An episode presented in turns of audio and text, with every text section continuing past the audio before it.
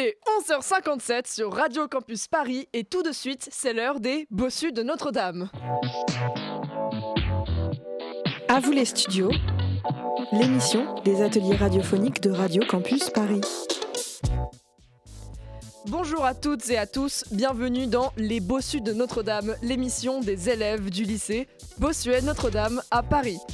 Au sommaire de notre émission aujourd'hui, ce n'est pas de Quasimodo dont nous allons parler, mais du lien social. Autour de la table sont présents avec moi Ilan, qui nous parlera de l'isolement des collégiens pendant le premier confinement, puis Maya, qui nous parlera de la compétitivité dans les études supérieures. C'est moi. Euh, ensuite, euh, on aura une petite pause euh, météo présentée par Diane. En troisième groupe, Valentine qui nous présentera les liens entre les soignants et le gouvernement pendant la crise sanitaire. Bonjour à tous. Euh, quatrième groupe, ce sera Clémence qui nous présentera l'abstention pendant euh, les élections. C'est moi. Euh, cinquième groupe qui sera la chronique musicale par Eurydice. Salut. Et le dernier groupe par Victoire qui nous donnera des petites Des clés. Des clés. En fin de compte. voilà pour, euh, c'est ça, remédier à pour cela. euh, recréer du lien social. À vous les studios, les ateliers de Radio Campus Paris. Nous allons maintenant écouter Ilan qui va nous présenter une interview de Marianne Falaise sur l'isolement des collégiens durant le premier confinement. Vous écoutez 5 minutes enquête et aujourd'hui nous allons aborder le sujet de la fragilité du lien social chez les collégiens lors de la crise du Covid-19. La fragilité du lien social se définit comme la perte d'influence des normes d'une société dans les relations entre les individus et les différents groupes d'individus. En mai 2020, à la sortie du premier confinement, l'association SYNLAB estime que 30% des élèves français se retrouveraient en situation de décrochage scolaire. On estime aussi que un quart des élèves n'ont qu'un téléphone pour suivre les cours et presque 50% ont une connexion peu fiable. Nous pouvons ainsi parler d'une fracture numérique. Pour tenter de comprendre comment et pourquoi l'isolement chez les collégiens s'est manifesté dès le début de la pandémie du Covid-19, nous avons interviewé Marianne Falaise, directrice de la jeunesse et de l'éducation en Seine-Saint-Denis. Le confinement, durant la crise sanitaire, a fragilisé le lien social entre les élèves et leurs enseignants. Elle a pu nous en parler en prenant l'exemple du département pour lequel elle travaille et qui concentre un grand nombre d'inégalités. Les- le- déjà les inégalités sociales sont très importantes euh, et euh, la plupart des collégiens, euh, beaucoup de collégiens habitent dans des, immeubles, dans le locatif social où le taux d'occupation des logements est fort et où on peut constater parfois des surpeuplements. Du coup, quand ils ont été confinés, ils n'étaient pas dans des conditions simples pour pouvoir travailler, s'isoler pour travailler ou se concentrer.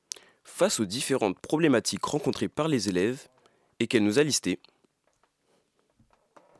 à la fois parfois pas les conditions euh, de logement, pas l'équipement, pas la connexion Internet et pas forcément effectivement euh, les compétences et l'appui parental euh, suffisant pour pouvoir accéder à l'école à distance. nous lui avons donc demandé comment elle a œuvré avec son équipe pour les résoudre. Le deuxième point qui était vraiment plus dans nos compétences, c'était de faire en sorte de répondre à l'enjeu d'équipement et à l'enjeu de connexion Internet. Donc on a euh, bien évidemment proposé aux chefs d'établissement euh, d'utiliser les tablettes qui étaient dans les collèges pour les prêter aux familles en lien avec euh, une association qui s'appelle Emmaüs Connect, à la distribution de cartes SIM et de recharge de ces cartes SIM pour que la tablette soit connectée et pas simplement qu'on puisse que les élèves puissent s'en servir. En plus des inégalités matérielles de connexion et d'équipement, s'ajoutent aussi les inégalités de littératie de numérique déjà présentes avant le confinement.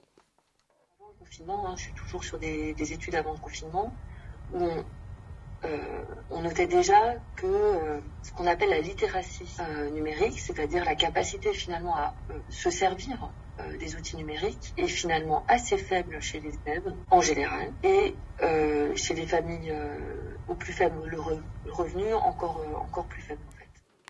Ainsi, la crise du Covid-19 a accentué l'isolement des collégiens, notamment dans les milieux défavorisés où les inégalités sont importantes, à cause d'un manque d'outils numériques, de moyens pour s'en procurer et de capacités pour les utiliser.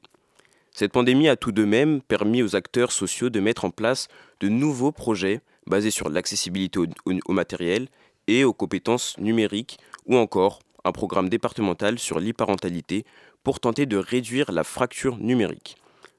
Nous vous laissons maintenant avec un jeune rappeur de 21 ans, Naop, que vous pouvez retrouver sur Instagram. Il a commencé à écrire des textes au collège et s'est notamment fait connaître en gagnant le concours Un tour de rap sur Instagram. Il a écrit sur la fragilité du lien social pendant le parcours scolaire. Check, on se méfie des autres comme si le défi du jour était de le Covid. Faut bien dire ce qui est, sa présence tue la sociabilité. Je crois que j'ai découvert à quel point je suis seul, privé de liberté. Je ressasse dans ma chambre les quelques souvenirs de la vie d'avant. Quand vivre avait un sens, je vais en cours avec une flemme immense. En tant qu'étudiant, droit maculassant, la différence. Pourquoi se plaindre si ailleurs c'est pire Tu sais, je veux juste m'en sortir. Là où la peur crée son empire, regarde comme les choses empirent. Pourquoi se plaindre si ailleurs c'est pire? Tu sais, je veux juste m'en sortir. Là où la peur crée son empire, regarde comme les choses empirent. Respirer, donne-moi le temps que je le fasse. Au fond du sablier, je vois tous les grains. Respirer,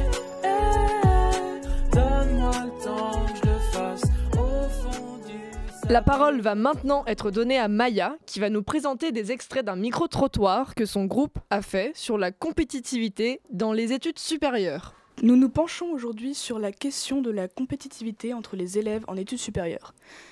Dès ses premières années à l'école, l'enfant est amené à développer un comportement égoïste car on lui inculque la notion de rivalité et d'élite dans le but d'être le meilleur de la classe, le numéro 1. Ainsi, très tôt, le lien social que les élèves, qui sont avant tout des jeunes en plein développement, créent est euh, mis en péril. L'angoisse, la boule au ventre, le souci d'être tête de classe, que ce soit pour rendre fier ou pour être récompensé, tous ces facteurs mettent de la distance entre chaque camarade de classe. L'école est bien sûr un endroit de travail et d'apprentissage, mais également de construction de soi et de rencontre avec l'autre, et cet aspect est parfois beaucoup trop négligé. Cette compétition peut paraître bon enfant en école primaire ou même au collège, mais qu'en est-il des études supérieures? On entend de plus en plus d'étudiants se plaindre des conditions et de l'ambiance de travail qui leur sont offertes, offrir étant un bien grand mot. C'est un moment décisif pour chacun qui donne lieu à beaucoup de pression et de dur labeur, et il peut se révéler difficile de tenir le coup dans des conditions hostiles et non propices au tissage des liens. Notre équipe s'est rendue dans plusieurs grandes écoles pour donner la parole aux élèves et les interroger sur leurs propres ressentis. Au programme, Sciences Po, Assas, les Beaux-Arts et la fac des Cordeliers qui est une, euh, une fac de médecine. La première chose que nous souhaitons était de savoir si les élèves ressentaient une accentuation de la concurrence dans les études supérieures. Voici les réponses d'élèves en droit, en art et en médecine. Euh, oui, un petit peu. On sent qu'il euh, y a plus de gens motivés pour réussir et donc plus de compétition. Euh, pas particulièrement, mais je pense que parfois, surtout dans le milieu d'art, il y a une pression pour le succès un peu. Et du coup, je pense que des fois, il y a beaucoup de comparaisons entre les étudiants.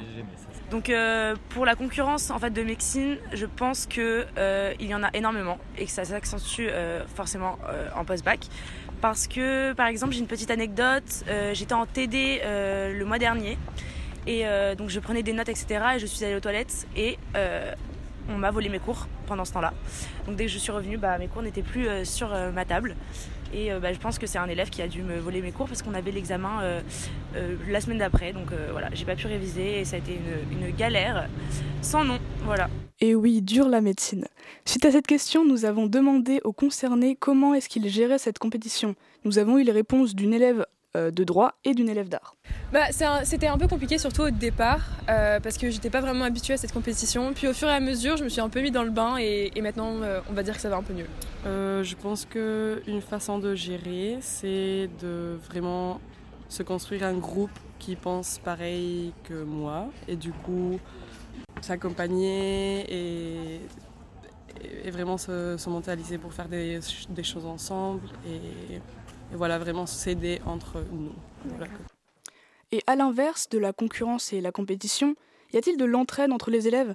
Voyons ça tout de suite avec les réponses d'une élève en art et d'un élève en médecine. Euh, oui, il y a beaucoup d'entraide euh, entre les élèves. On est un peu tous mélangés, euh, enfin toutes les années sont confondues. De la première à la cinquième année, on partage des ateliers ensemble. Et du coup, euh, on apprend euh, beaucoup des, des, étudiants qui sont un peu plus vieux que nous. Et nous aussi, on a des choses à leur apporter. En général, il n'y a pas d'entraide entre les élèves. Moi, après, j'ai eu la chance de me faire une amie avec qui je partage les cours et j'échange. Et ça permet d'avoir la, la, totalité des cours. Mais si j'avais pas trouvé cette amie, je sais pas comment j'aurais fait parce que bah, les, élèves, euh, non, ils ne s'entraînent pas, non. Nous avons par la suite demandé l'avis des élèves sur la question suivante. Pense-t-il qu'il y a plus de concurrence dans d'autres filières que la leur? Ce sont des élèves en droit et en médecine qui nous répondent. Euh, non, non, non, pas plus que ça. J'ai des amis qui viennent d'autres écoles et euh, quand on en parle aussi, aussi ressentent cette compétition entre, entre élèves. Donc je pense que c'est c'est quelque chose qui est un peu partout euh, dans toutes les écoles euh, supérieures qu'on a. Oui, en effet, euh, en médecine, c'est bien connu que la, compétitivité est supérieure que dans d'autres filières. Par exemple, j'ai des amis qui sont en droit, en histoire et ils m'ont jamais parlé d'histoire comme ça, de, de, vol de cahiers, de vol de cours. ils me parlent plus d'entraide justement et je trouve ça un peu dommage. Finalement, en cette période de Covid, nous pouvions nous demander si celle-ci avait eu un impact sur l'ambiance entre les élèves. Nous leur avons donc demandé si la concurrence ou l'entraide avait évolué avec le Covid. Euh, oui, je pense qu'elle a évolué parce qu'on a été habitué à être en moins en contact avec les gens, moins faire de travaux de groupe. Donc forcément, on a, on a perdu cette habitude de s'entraider et on n'était même plus en contact, on pouvait plus se voir. Donc pour s'entraider, c'était presque impossible. Euh, bah, en quelque sorte, oui, parce que du coup, avec les cours en visio, c'était plus compliqué de suivre, on va dire. Et donc, euh, enfin, dans un sens, on pouvait plus lâcher les cours d'un côté, mais de deux, du coup, à cause de cette compétition, euh, on voulait continuer. Et donc, je sais pas, j'ai plus ressenti la, pression de la compétition une fois qu'il y avait le Covid, puisque bah, c'était plus compliqué, de suivre, etc. Ouais. L'ambiance semble varier selon les écoles et les points de vue, mais une chose est sûre, des conditions de travail agréables sont primordiales pour l'épanouissement et la réussite des élèves dans leurs études. Une atmosphère néfaste peut, comme on l'a constaté, fragiliser le lien entre les élèves. Cela se traduit par exemple par la difficulté dans certaines facs à se faire des amis. Le burn-out et la compétitivité sont bien trop courants aujourd'hui, que ce soit dans le cadre scolaire ou professionnel. Nous avons eu affaire à une étudiante en médecine tout à l'heure, mais qu'en est-il de ses prédécesseurs qui travaillent aujourd'hui dans nos hôpitaux? Les conditions de travail des soignants durant la période du coronavirus furent l'objet d'une importante polémique. La chronique Urge-Info a aujourd'hui ce cas pour objet. Valentine, la parole est à vous. Valentine va intervenir à son tour pour nous raconter les conditions de travail auxquelles les infirmiers ont dû faire face pendant la crise sanitaire causée par un virus, le coronavirus ou la Covid. Bon, euh, je vous l'accorde, il n'est pas très très connu, faut vraiment tomber dessus quand on regarde les infos, mais voilà, à toi, chère Valentine. Merci. Urgent tire la sonnette d'alarme. Aujourd'hui, on met en lumière les relations conflictuelles entre l'hôpital et l'État public. L'hôpital public et l'État. Cela fait bon nombre d'années que l'on considère que l'hôpital public est en crise. Mais depuis le début de l'année 2020, cette crise se rapproche d'une catastrophe, tant d'un point de vue économique que sanitaire. Comme vous le savez depuis maintenant deux ans, la France, comme le monde entier, fait face à la pandémie du Covid-19. Alors que nous vivons encore pleinement la crise, les rapports conflictuels entre l'hôpital public et le gouvernement ne font que s'accroître. Voilà de quoi fragiliser encore plus le lien social. Retour sur la situation de l'hôpital public avant la pandémie. En 2002, la loi sur les 35 heures de travail est votée. Un premier coup sur le public qui ne s'en relève pas. Les salaires bloqués, le personnel débordé en sous-nombre, les familles bousculées. En bref, l'hôpital est désorganisé et appauvri. Ainsi débute une série de révoltes de ses soignants. Manifestations, débats, télévisés, grèves, ils font, appel à des, ils font appel à des intérimaires pour pallier à ce manque. Pas d'embauche, ils demandent une hausse du recrutement et du matériel médical, pas de réponse. Un radiologue nous témoigne, je cite, On a demandé du renfort, sauf qu'on a du mal à recruter également. Un autre coup lui est porté quand en 2008, le ministère de la Santé annonce la mise en place d'un T2A, une tarification à l'activité, c'est-à-dire que le gouvernement rémunère les hôpitaux en fonction de l'activité médicale qu'ils réalisent. Mais ces tarifs, ces tarifs sont revus à la baisse par le gouvernement malgré les réclamations des différents corps médicaux. La structure financière de l'hôpital s'effondre, les soignants avec. La conséquence? Le déficit budgétaire est multiplié par deux entre 2007 et 2017, passant de 0,7 milliard à 1,5 milliard. L'hôpital est mis à mal par son gouvernement. Enfin, entre 2003 et 2007, ce ne sont pas moins de 69 000 lits de, de réanimation qui ont été fermés. Comme le présentait le sénateur Gérard Larcher, lors d'un débat de, à la Haute Assemblée, je cite, On a affaibli l'hôpital de manière extrêmement forte, on a mis en péril la continuité des soins. On a pu constater cet affaiblissement de manière plus flagrante avec la crise du Covid, qui a accentué les problèmes liés, aux hôpitaux. Lors de cette crise, le manque de moyens s'est clairement fait ressentir. La saturation des urgences et des services de réanimation est à son paroxysme. Même si la première vague fut bien gérée avec un élan de solidarité partout en France, les conséquences se font ressentir sur les soignants. Selon un cadre hospitalier, des soignants ont été dégoûtés de travailler dans ces conditions en mars-avril. Selon Nathalie, 58 ans, aide-soignante au service de réanimation du centre hospitalier de Dieppe, le quotidien des soignants est très éprouvant. C'est un rythme épuisant, dit-elle, et c'est encore, encore plus dur avec le Covid-19. On doit enchaîner trois nuits de 12 heures, du repos et encore trois nuits de 12 heures. Et le résultat de tout cela? Des services moins performants, des patients triés à leur arrivée et soignés à la va-vite.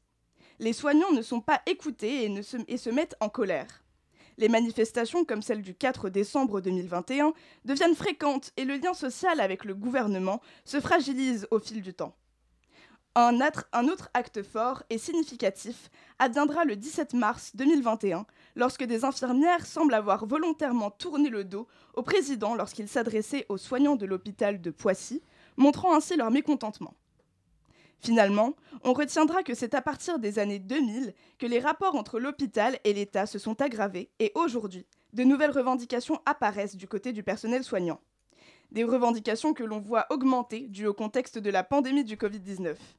On se retrouve la semaine prochaine pour la nouvelle chronique Urge Info. Maintenant, place à nos, à nos prochains intervenants.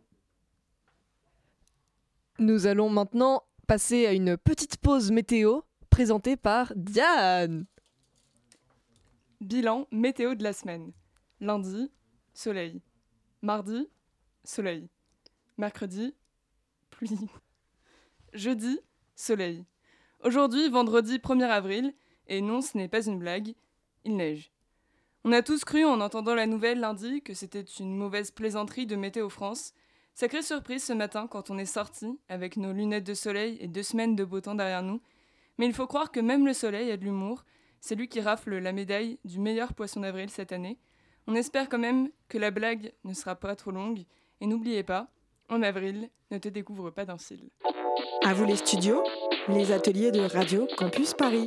Parlons maintenant d'un événement où notre rôle en tant que classe de première est crucial.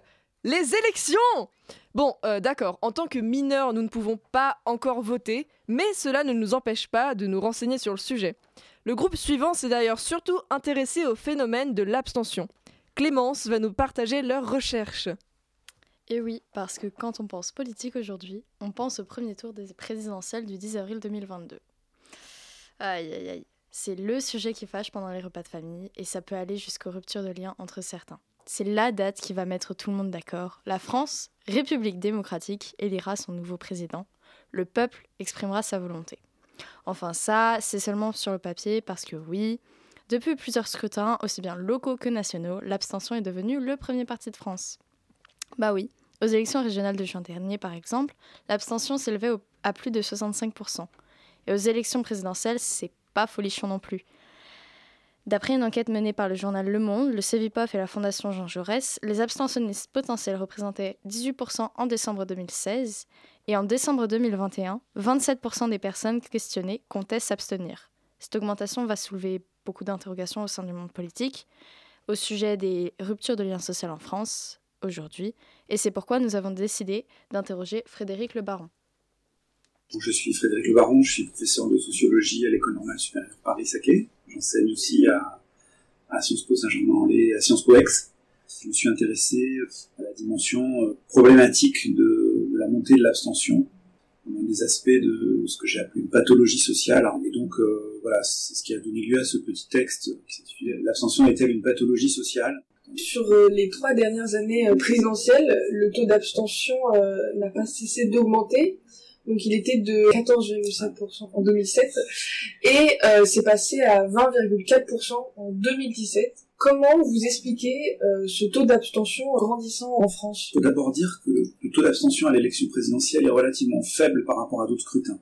Le scrutin où l'abstention est la, est la, plus élevée, ce sont les, les, élections dites de basse intensité. Donc l'élection présidentielle est l'élection de haute intensité, l'élection qui mobilise euh, toute la société. Effectivement, observe une montée, alors une montée moins prononcée pour d'autres types de scrutins, mais quand même assez régulière de, de l'abstention. Un électeur sur quatre, parmi les électeurs inscrits, euh, ne se présenterait pas euh, au premier tour de, de l'élection pour, pour voter.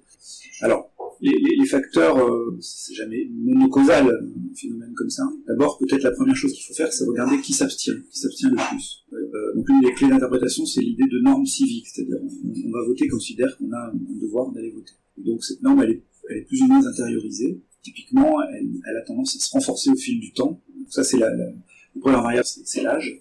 Effectivement, les jeunes ont tendance à être éloignés de la norme civique parce qu'ils ne l'ont pas encore bien intériorisé. Ça explique pas la montée de l'abstention, ça explique la différenciation. Euh, les classes populaires, bah, c'est un peu pareil, elles sont plus éloignées du champ politique. La montée de l'abstention dans ces groupes tient au fait que l'inadéquation entre ce qu'elles attendent de l'élection et ce que leur offre la politique devient de plus en plus forte. Quels sont en fait les problèmes que l'abstention euh, va poser pour notre démocratie De mon point de vue, c'est la perte progressive de légitimité des élus. C'est-à-dire un élu dont le, le socle de, soutien électoral devient de plus en plus euh, étroit en proportion des inscrits, d'où l'importance d'ailleurs de regarder non pas les, résultats en pourcentage des suffrages exprimés, mais en pourcentage des inscrits, c'est de tenir compte de l'abstention, euh, aura une légitimité plus, plus faible, affaiblie. Ça va avoir tendance à accroître encore le phénomène. L'image qu'il donne à la population de plus en plus éloignée de, celle-ci euh, fait que euh, ont tendance à voir leur base s'étioler de plus en plus. Dans une partie de la population, une forme de, fatalisme, le sentiment que quels que soient les discours, les actes ne suivent pas, et qui font que euh, la légitimité de l'action publique portée par les élus semble de plus en plus faible. On peut parler de pathologie au sens où euh, montée progressive de l'abstention euh, conduit à un effritement de, la confiance dans, les institutions de la société. Donc, France n'est pas du tout un cas isolé, c'est un phénomène assez global. Dégradation progressive de la, confiance, pas seulement dans les institutions politiques d'ailleurs, mais plus largement de la confiance dans les institutions, dans les autres. C'est pour ça que j'avais parlé de pathologie sociale, parce que le, vote n'est que l'indice d'un phénomène qui est en fait beaucoup plus profond. Selon vous, est-ce que cette méfiance euh, vis-à-vis -vis des politiques pourrait mener à une rupture euh, du contrat social entre les gouvernés et les gouvernants On peut aller déjà un peu là, cette rupture. C'est-à-dire, on a bien vu là, le dernier quinquennat, des, mouvements assez profonds affectés la vie sociale, enfin, le mouvement des gilets jaunes, ça, on voit bien qu'il qu y a des dynamiques de rupture qui existent. Pour l'instant, les pertes de légitimité, ça n'a pas, ça n'a pas totalement bouleversé, par exemple, le spectre politique. C'est susceptible d'avoir des conséquences. On en a la trace aujourd'hui avec la percée d'Éric Zemmour, par exemple, la campagne électorale présidentielle, qui, préfigure sans, sans, doute des changements plus, notables. On sait que c'est plutôt dans des contextes de défiance comme cela que se produisent des ruptures, en effet. Pensez-vous euh, qu'il faille complètement euh, repenser le pacte social euh, aujourd'hui? Et si oui, comment? Le fait que les politiques publiques soient de moins en moins satisfaisantes pour de, des catégories assez larges de la population se traduit par la montée des, inégalités, par des phénomènes de précarisation de l'emploi, par des formes d'insécurité sociale qui ont été bien traduites lors du mouvement des Gilets jaunes d'ailleurs. Le fait d'être loin des services publics, enfin, si, on, si on assiste à un vrai mouvement inverse à celui-là, qui, vise à fixer comme, objectif une réduction notable des inégalités. Des chances d'arriver à des niveaux de cohésion sociale qui se traduiront peut-être par plus de participation électorale. Alors, ce qui nous permet de dire ça, c'est des comparaisons internationales. On voit que les pays scandinaves, par exemple, sont des pays où la cohésion sociale, la confiance dans les institutions sont plus, élevées. C'est globalement des pays où le niveau est plus élevé et les écarts sont plus faibles. Donc, euh, c'est des situations qui aboutissent à des États euh, moins instables, c'est de la conflictualité, elle se nourrit des écarts, des sentiments d'injustice. Il ne suffit pas qu'il y ait une augmentation des inégalités économiques pour qu'il y ait des révoltes, hein, des consciences collectives, qu'il y organisation, etc. Mais dans tous les cas, si les politiques publiques continuent dans une pente qui est euh, tout défavorable aux catégories populaires, euh, vers des, situations qui vont devenir de plus en plus euh, difficiles. Le mouvement des Gilets jaunes, c'est juste un indice de quelque chose. C'est rendu possible par les dynamiques des réseaux sociaux, et qui ne sont qu'un aspect, euh, presque un, un, phénomène, qui est l'écart de plus en plus important entre, en particulier les élites politiques dirigeantes et la masse de la population. Pour renouer la, confiance, notamment dans les jeunes générations, je pense que l'enjeu clé va être le fait d'avoir des, politiques très offensives sur, sur l'environnement. Quels seraient les moyens qui pourraient permettre de recréer un lien de confiance entre les politiques et les citoyens? Je pense que l'une des clés de ça, c'est le développement des services publics. Alors, il faut les financer, ça veut dire d'aller chercher des ressources fiscales, bah, c'est inévitable, donc des réformes fiscales. Alors, l'impôt est un élément clé, c'est la traduction concrète de la, solidarité entre des groupes très différents. Une société qui ne tolère pas du tout les impôts, c'est aussi une société qui est très au second plan les valeurs de solidarité. Et donc, plus d'actions publiques ciblées, ça passe déjà par une revalorisation des enseignants qui sont en France particulièrement maltraités du point de vue salarial et symbolique aussi.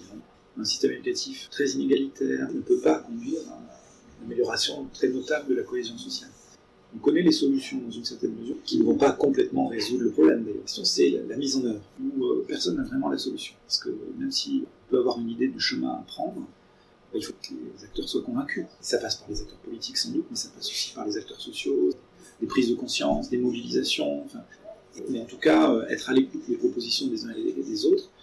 Le minimum, c'est que les citoyens s'appuient sur ce stock de travaux, de débats, pour boucler un peu, pour revenir sur la question des élections, pour informer leur choix. Un choix informé, c'est un choix qui a plus de chances d'être plus efficace. Ce qui veut dire, en théorie, euh, dans une élection démocratique, il faut connaître les programmes des uns et des autres, être capable d'argumenter, euh, regarder toutes ces questions sont, sont très importantes en fait. Merci beaucoup pour cet entretien avec Frédéric Le Baron. À vous les studios, on vous laisse les manettes, le temps d'une émission. Mais que serait-ce Mais pardon. Mais que serait une bonne émission de radio sans son interlude musical, chers amis? Eh bien, euh, bah pas une bonne émission, je suppose. Et comme les sujets que l'on aborde depuis tout à l'heure sont plutôt lourds, on s'est dit que ce serait une bonne idée de détendre l'atmosphère avec un peu de musique. Allez, à toi Eurydice Et eh oui, place à la chronique musicale et culturelle. Parlons culture, parlons musique, parlons isolement. Vous devez vous demander pourquoi ce thème L'isolement social est présent partout. Et oui, il touche toute la société et nous n'en parlons pas beaucoup. Heureusement, les artistes sont là pour nous ouvrir les yeux et les oreilles en prenant la parole. Avec des musiques entraînantes et des textes forts, ils essayent de représenter la fragilité du lien social pour changer les codes. Aujourd'hui, nous avons sélectionné pour vous trois chansons sur ce thème à découvrir ou redécouvrir. Allez-vous réussir à deviner tous les titres des chansons? Tout de suite, premier extrait. Je suis gelé, j'enchaîne les vers et les hivers. Pour se rassurer, les passants doivent tous penser que l'on hiberne. Bercé par le son des pas et le bruit des pièces dans les poches. Entre ce type et mon chien, je me demande de qui je suis le plus proche. Je suis. On commence avec un extrait de la chanson Je suis de Big Flo et Oli qui date de 2016. On retrouve dans ce couplet une représentation de la fragilité du lien social en rapport avec les sans-abri. Le chanteur évoque des vers et des hivers qui se répètent et font perdre la notion du temps. On est plongé dans le quotidien d'un homme à la rue qui souffre du froid. Les passants se montrent indifférents face à la souffrance humaine. C'est un moyen de se rassurer, mais aussi d'éviter de se confronter à cette question, puisqu'ils ne se sentent pas concernés. On peut entendre, entre ce type et mon chien, je me demande de qui je suis le plus proche. Cette dernière phrase affirme ici la destruction définitive du lien social le sans-abri est tellement déshumanisé et ignoré que la figure de l'homme lui devient étrangère. Y a de quoi devenir dingue, de quoi prendre un flingue, se faire un trou, un petit trou, un dernier petit trou, un petit trou, un petit trou, un dernier petit trou, et on me mettra dans un grand trou, et je n'entendrai plus parler de trous, je chope des trous, de petits trous, de petits trous, de petits trous.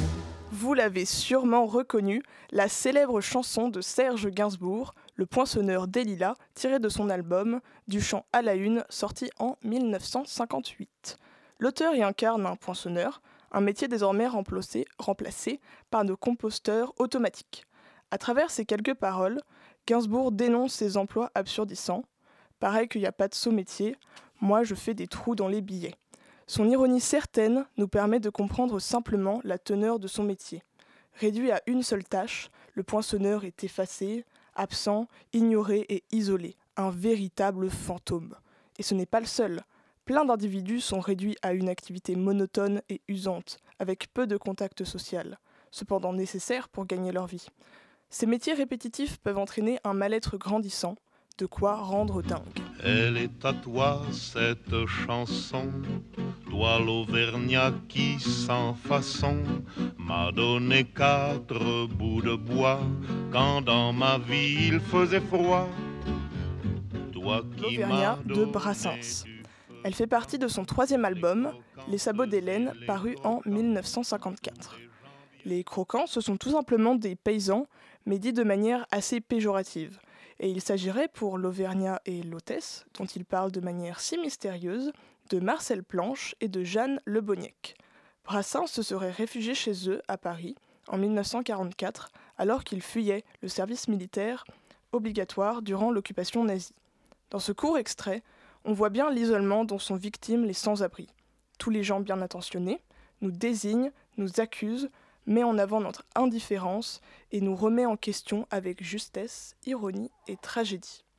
Ainsi, vous l'aurez compris, l'isolement du sans-abri, du travailleur ou encore du vagabond n'est pas un problème récent.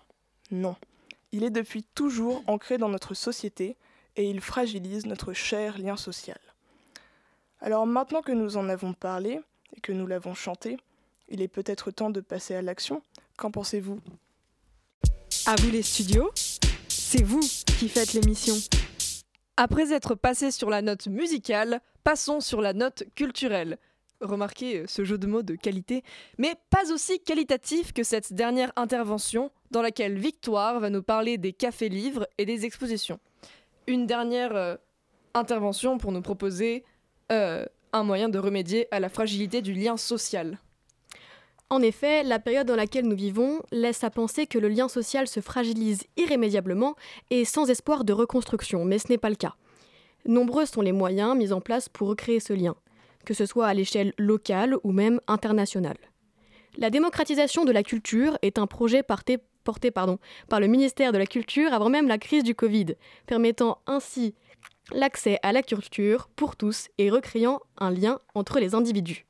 Nous nous intéresserons ici à des lieux hybrides permettant des rencontres mais aussi aux plateformes virtuelles qui mettent en relation les utilisateurs avec le monde entier. Les pour commencer, les cafés-livres, dont le premier a vu le jour en Bretagne il y a quelques années, ont une vocation culturelle mais aussi sociale. En effet, ces lieux permettant aux amoureux de la lecture de se retrouver dans un univers qui leur correspond et de discuter ensemble de livres, car même si ces personnes viennent parfois de milieux différents, elles ont une passion commune, la lecture. Il existe en France une centaine de cafés-librairies, certains d'entre eux en plus de leur statut de librairie, organisent des animations telles que des concerts, des rencontres avec des auteurs ou bien des ateliers bricolage. Ces animations favorisent la création du lien social car elles rassemblent des personnes ayant des centres d'intérêt communs qui vont apprendre à se connaître grâce à cela. D'autres univers plus euh, euh, D'autres lieux sont similaires aux cafés-librairies, comme par exemple les cafés littéraires qui représentent cette fois-ci un univers plus intellectuel. Car en effet, si là aussi des personnes se retrouvent autour d'une boisson, c'est pour discuter de livres, mais aussi lire des extraits devant les autres, échanger d'idées ou assister à des spectacles. Ce qui différencie les deux cafés, les cafés-librairies des cafés littéraires, est que ces derniers, bien qu'ils soient publics, ont plus l'aspect d'un club où l'on échange publiquement avec toute la salle, tandis que dans le café-livre, le choix est donné aux lecteurs de rester seuls à leur table ou travailler, ou lire, ou de sociabiliser en discutant avec d'autres personnes.